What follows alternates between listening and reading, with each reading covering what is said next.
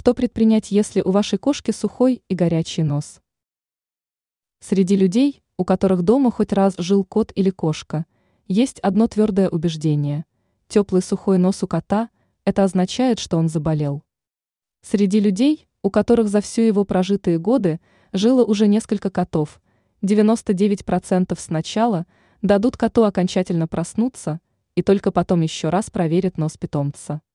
Дело в том, что когда кошка расслабляется и при этом не спит, у нее тоже нос становится сухим и теплым. Это связано исключительно с тем, что в процессе отдыха вашему питомцу не нужны охотничьи инстинкты и повадки, они лишь напрасно тратят его энергию. Бить в колокола нужно только тогда, когда у питомца горячие подушечки лап. Вот это совместно с горячим носом уже тревожный звоночек. При этом важно понимать, что подобные симптомы – это только простуда, это может быть связано с болезнью внутренних органов, проблемами с ушными раковинами. И если ваш питомец ко всему этому окончательно потерял аппетит, тут уже без вариантов вам нужно срочно посетить ветеринара.